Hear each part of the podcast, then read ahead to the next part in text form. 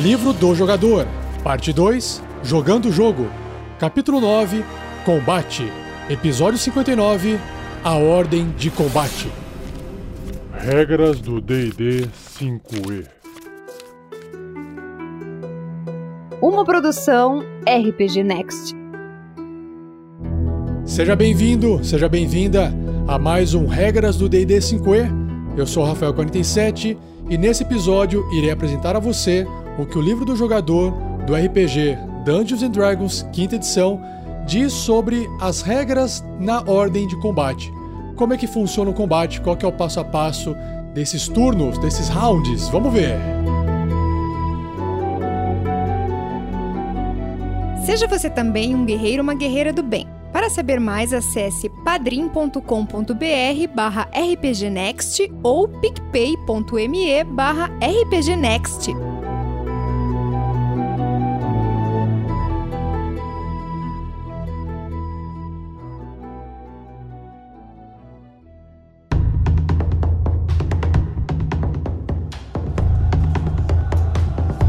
Barulho da espada chocando-se contra o escudo. O terrível som das garras monstruosas rasgando a armadura. O brilho intenso da luz de uma bola de fogo que surge da magia de um mago. O cheiro forte de sangue no ar sobressaindo-se do fedor dos monstros perversos. Rugidos de fúria gritos de triunfo, berros de dor.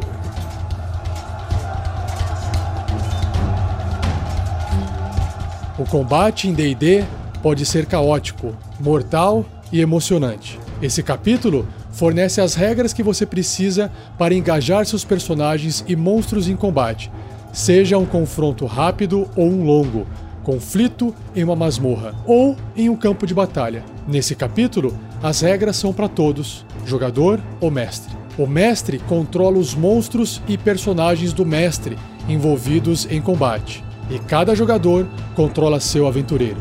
Você também significa o personagem ou monstro que você controla.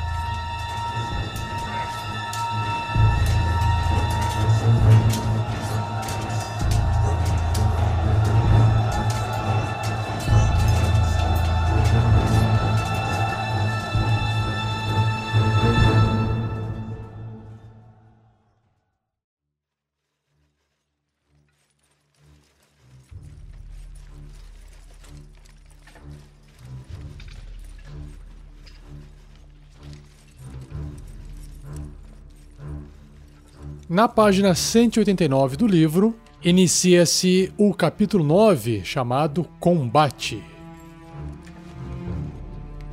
A ordem de combate. Um típico encontro de combate é um conflito entre dois lados, uma enxurrada de golpes de espadas, fintas, bloqueios, movimentações e magias. O jogo organiza o caos do combate em um ciclo de rodadas e turnos. Uma rodada representa 6 segundos no mundo do jogo. Durante uma rodada, cada participante em batalha tem um turno. A ordem de turnos é determinada no começo do encontro de combate, quando todos jogam a iniciativa. Assim que cada um tiver realizado seu turno, a luta continua na próxima rodada, se nenhum dos lados foi derrotado pelo outro. Então acho que está bem clara essa parte da regra. Basicamente, o turno é a sua vez. Quando chegar na vez do jogador, ele vai controlar o personagem dele e vai ter lá 6 segundos para fazer as suas ações, os seus movimentos, enfim. E quando chega na vez do monstro, no turno do monstro, vai acontecer a mesma coisa. Agora, tem uma regra que se chama surpresa. Ou seja, o que, que vai acontecer quando, no início ali do combate, alguém vai estar ou não em surpresa. Vamos entender aqui. Um grupo de aventureiros se move furtivamente até um acampamento de bandidos, saltando das árvores e os atacando. Um cubo gelatinoso desce deslizando por uma passagem na masmorra, despercebido pelos aventureiros até engolfar um deles. Nessas situações, um lado da batalha ganha surpresa sobre o outro, ou seja, um lado está sempre sabendo que o outro lado está ali, mas aquele outro lado não está percebendo o primeiro lado. Alguém tem surpresa sobre o outro. No caso do cubo gelatinoso, para quem não entendeu, é que o cubo gelatinoso ele é quase 100% transparente. E aí é difícil de perceber, então ele pode estar tá andando ali num corredor na masmorra e ninguém está percebendo ele. Ou seja, para o combate, os aventureiros, nesse caso, eles estão surpresos, porque o cubo gelatinoso está perseguindo eles sem ser percebido. Então o que acontece aqui, continuando o livro, ó.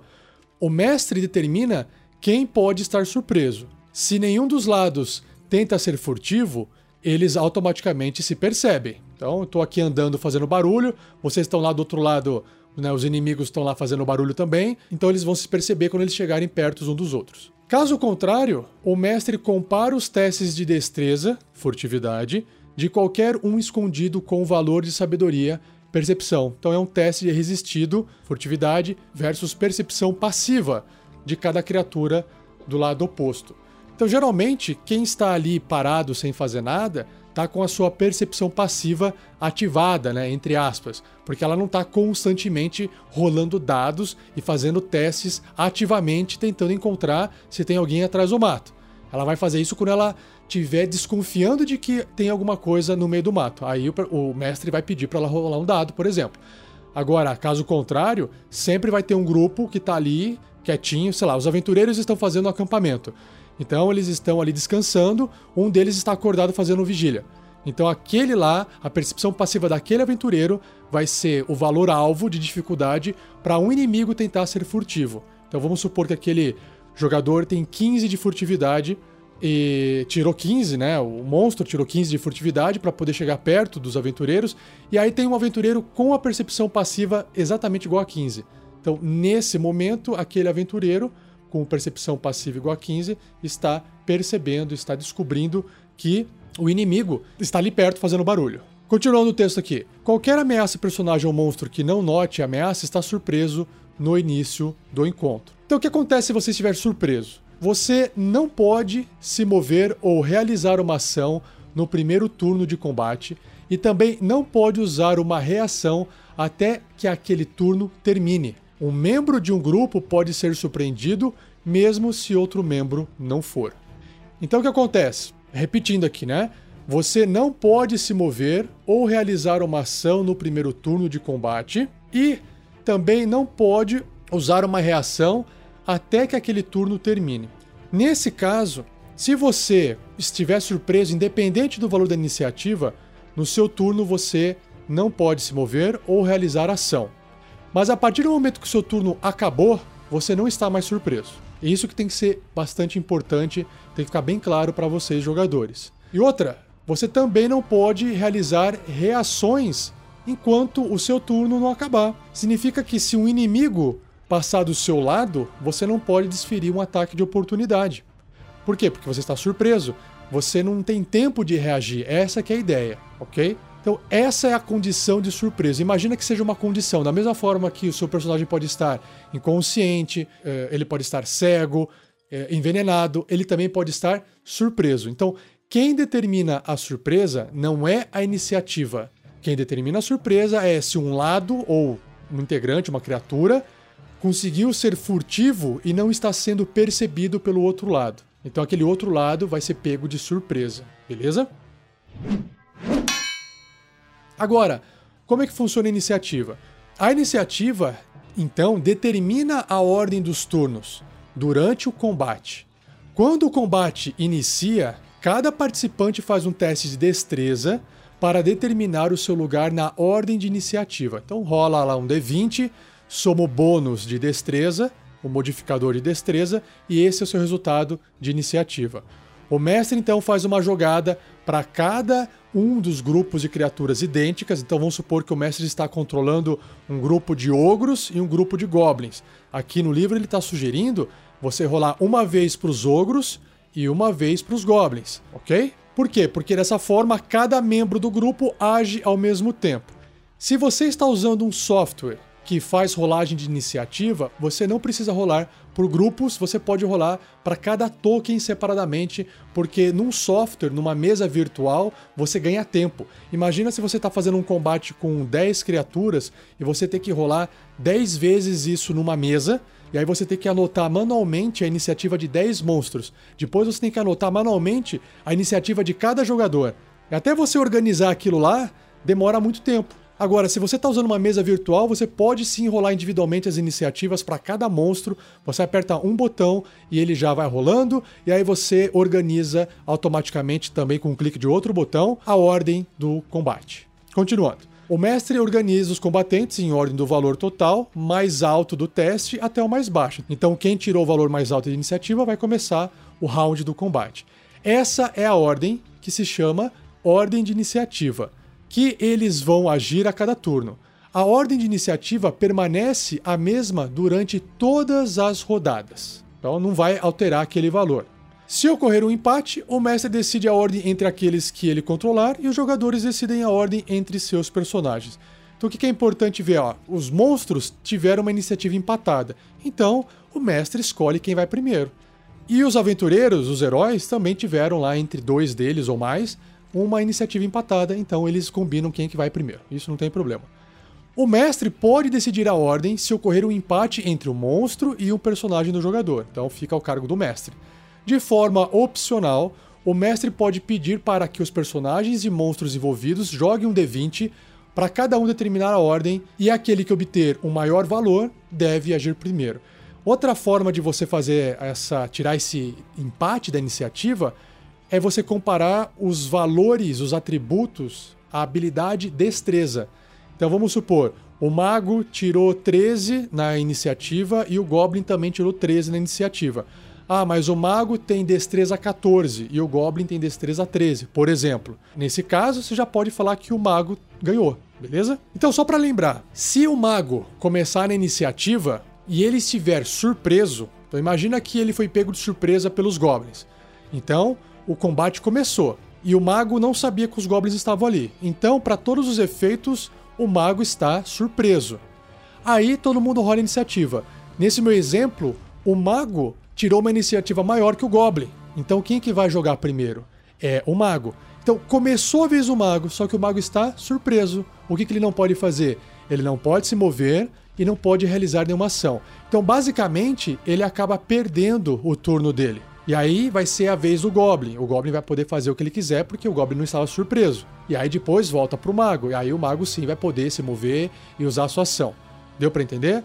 Agora, contrário. O Mago continua surpreso, só que o Goblin ganhou a iniciativa.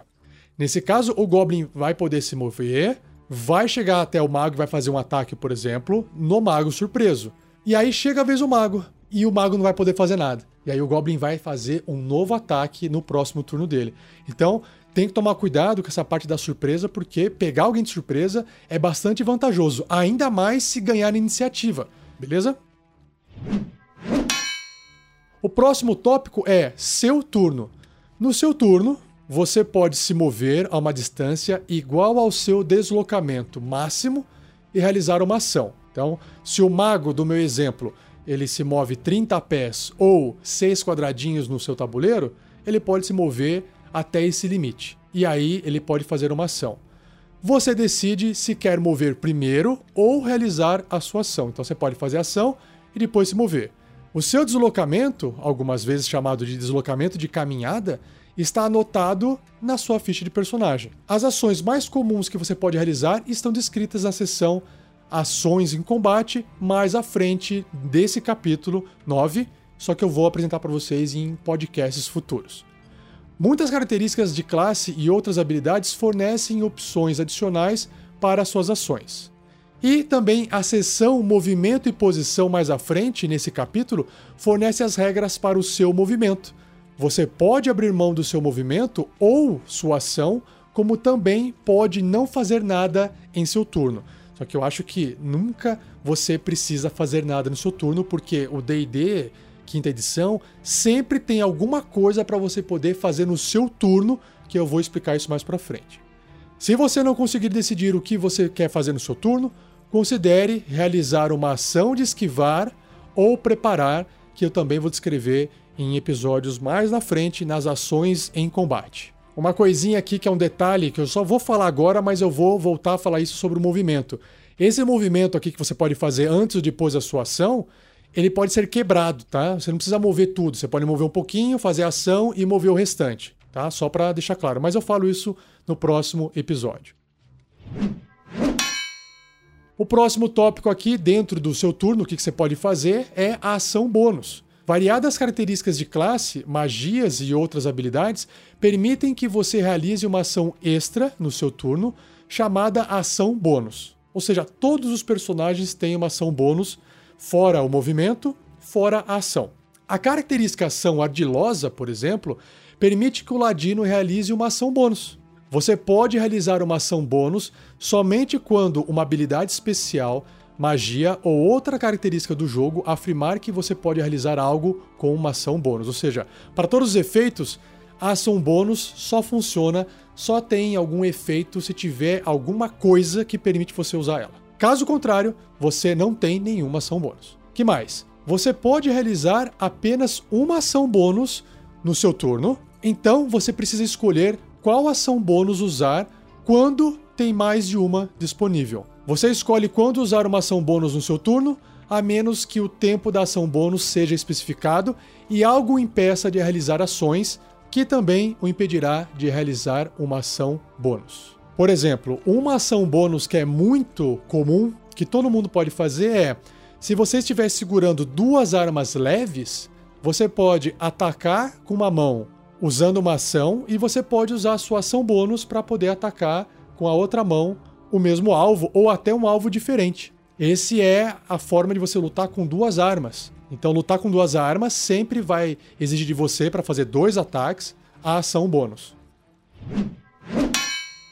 E para fechar esse tópico do seu turno, o que você pode fazer no seu turno, nós temos outras atividades. Seu turno pode incluir uma variedade de floreios que não requerem sua ação ou seu movimento. Você pode se comunicar a qualquer momento que puder, através de expressões ou gestos breves, à medida que joga seu turno. Basicamente, você pode estar gritando, pode estar falando, pode estar apontando, pode estar pedindo ajuda, pode estar discutindo algum tipo de estratégia, desde que, claro, não consuma muito tempo, senão vira até uma galhofa na sua mesa de jogo, né? Imagina o cara não para de falar, tem seis segundos e ele não parou de falar, já está dois minutos falando. Mas a gente também releva um pouco porque imagina aquela cena de anime ou mangá, aqueles combates que de repente o cara tá pensando na vida inteira e ele tá voando no ar para poder dar um golpe. Então, acho que depende aí de cada mesa, de cada mestre, o que, que eles preferem ou não fazer. E claro, você pode até usar a justificativa de que o jogador, o personagem ou as criaturas, elas têm uma habilidade em combate de pensar muito rápido. Então, às vezes, aquela fala do jogador que demorou dois minutos pode ter representado alguns segundos porque ele processou aquilo lá de forma muito rápida. Só um exemplo aqui, claro. Se ele estiver pensando, talvez falando não faça sentido. Continuando. Você também pode interagir com um objeto ou característica do ambiente livremente, tanto durante o seu movimento como em uma ação. Por exemplo, você pode abrir uma porta durante seu movimento à medida que avança na direção de um adversário, ou pode sacar sua arma como parte da mesma ação usada para atacar. Antes, nas versões antigas do DD, eles eram um pouquinho mais truncados com isso, né? Você gastava ação para poder sacar a arma, tinha que gastar ação para abrir a porta. Aqui eles deixaram um pouco mais simples que é, se você está fazendo algo enquanto você faz outra coisa, que nem eu estou me movendo e estou abrindo a porta ao mesmo tempo, eles colocaram tudo no mesmo pacote, ó, vai, para não travar o jogo, sabe? Para não ficar aquela coisa, ah, eu não vou poder andar porque senão eu não consigo abrir a porta, ou não vou sair do lugar senão eu não consigo sacar minha arma, sabe essas coisas? Então, olha, você tá andando, anda, abre a porta, já saca a arma, o jogo fica mais dinâmico, fica mais é, cinematográfico, né? Se você quer interagir com um segundo objeto, então você precisa usar uma ação. Alguns itens mágicos e objetos especiais sempre requerem uma ação para serem usados conforme dito em suas descrições. Então, alguns itens mágicos, por exemplo, uma poção de cura. Como é algo que faz uma grande diferença no jogo, então tomar uma poção de cura vai gastar uma ação. Agora, ah, eu peguei aqui a poção na mão, sei lá. Então, isso faz parte do seu movimento. Ah, mas aí eu quero passar para outro jogador. Então você está fazendo uma segunda ação, uma segunda coisa. Então você vai ter que gastar a sua ação para poder fazer isso. Ok? Então a regra é bem simples. Se você está fazendo uma coisa simples enquanto você está usando ação ou usando movimento, você pode fazer aquilo lá junto. Agora, fez algo mais complexo, usou um item mágico, algum objeto especial, aí você tem que usar a sua ação. Por fim, o mestre pode requerer que você use uma ação para qualquer atividade que precisa de atenção especial ou apresente um obstáculo não usual. Por exemplo, o mestre pode sensatamente esperar que você use uma ação para abrir uma porta emperrada ou girar uma manivela para baixar uma ponte levadiça. Por quê? Porque isso gasta um tempo a mais, exige um esforço a mais, então o mestre pode falar assim: olha, faz sentido que você tenha que gastar sua ação para você poder conseguir desemperrar essa porta. E eu concordo plenamente com isso. Por fim, o último tópico aqui desse episódio são as reações. Certas habilidades especiais, magias e situações permitem que você realize uma ação especial chamada de reação. Uma reação é uma resposta instantânea a algum tipo de gatilho que pode ocorrer no seu turno ou no de outrem. O ataque de oportunidade, descrito mais à frente nesse capítulo, que eu vou gravar em episódios futuros, é o tipo mais comum de reação. Quando você realiza uma reação, você não pode realizar outra até o início do seu próximo turno. Ou seja, você só tem uma reação na rodada. Como a reação não ocorre geralmente no seu turno, então você vai fazer isso na rodada, até chegar a sua vez novamente. Se a reação interrompeu o turno de outra criatura, aquela criatura pode continuar o turno depois da reação. Então, por que, que ele está falando isso? De repente a criatura está perto de você, ela saiu de perto de você e ela provocou um ataque de oportunidade. Então, não está na sua vez, não está no seu turno, está no turno da criatura. Mas com uma reação que você tem, você pode fazer um ataque nela. Nesse momento, se você fez essa ação, primeiro se resolve ela e depois a criatura continua a agir normalmente. É isso que ele quis dizer aqui.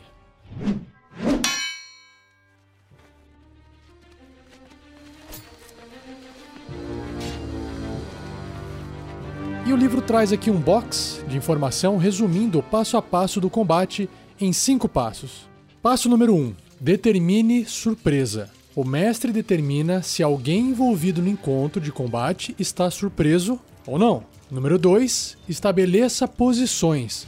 O mestre decide onde todos os personagens e monstros estão localizados, dada a ordem de marcha dos aventureiros ou a posição que eles declararam estar em uma sala ou outro lugar. O mestre decide onde os adversários estão, qual a distância e em que direção eles estão. Aqui é importante que nem sempre você vai conseguir controlar a posição de todo mundo mesmo usando o mapa. O mapa é importante, ou pelo menos fica melhor, para realizar um combate, mas não enquanto os jogadores estão fazendo uma exploração. Às vezes eles estão descrevendo o que eles estão fazendo e o mestre tem que julgar a posição de cada um com base na descrição dos jogadores. Número 3. Jogue iniciativa. Todos envolvidos em um encontro de combate jogam ou rolam a iniciativa, determinando a ordem dos turnos dos combatentes. Número 4. Jogue os turnos. Cada participante em batalha joga seu turno na ordem da iniciativa. E o último passo, que é o quinto passo, comece a próxima rodada. Quando todos os envolvidos no combate jogaram seus turnos, a rodada termina e aí você repete o passo 4, que é jogar o turno, até que a luta acabe. Bem simples, né?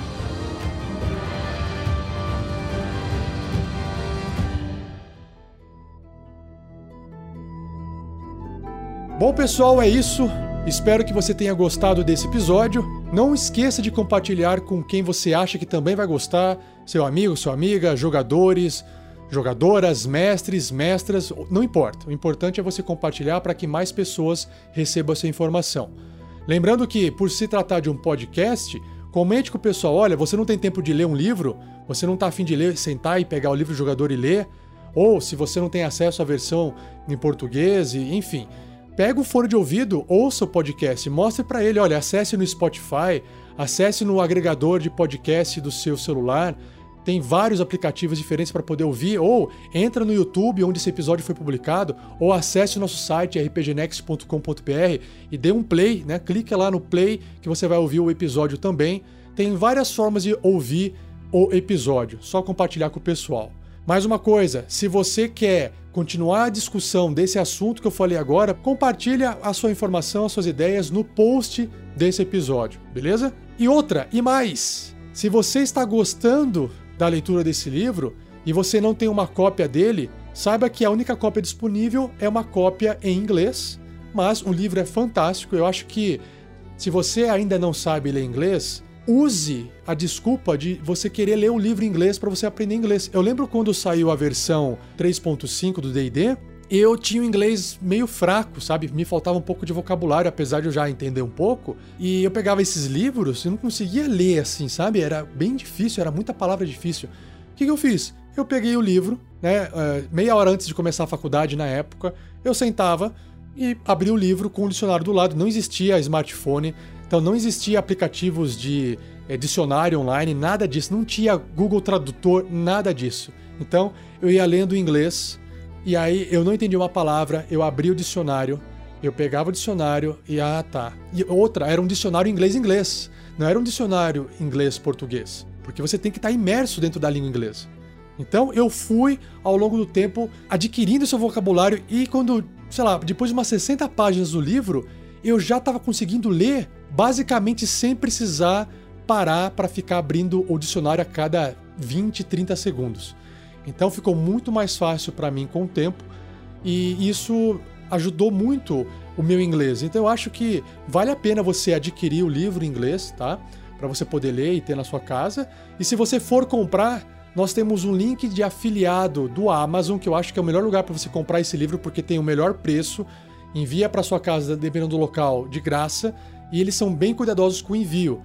Então, acesse o nosso post desse episódio, tem um link do Amazon, tem um linkzinho na descrição, compra aqui o livro, que além de você adquirir o livro para você, a Amazon dá um percentual pra gente ajudando no projeto. Beleza? Então é isso. Muito obrigado por ter ficado até esse momento comigo aqui nesse episódio e não perca o próximo episódio onde irei abordar as regras de movimento e posição no combate.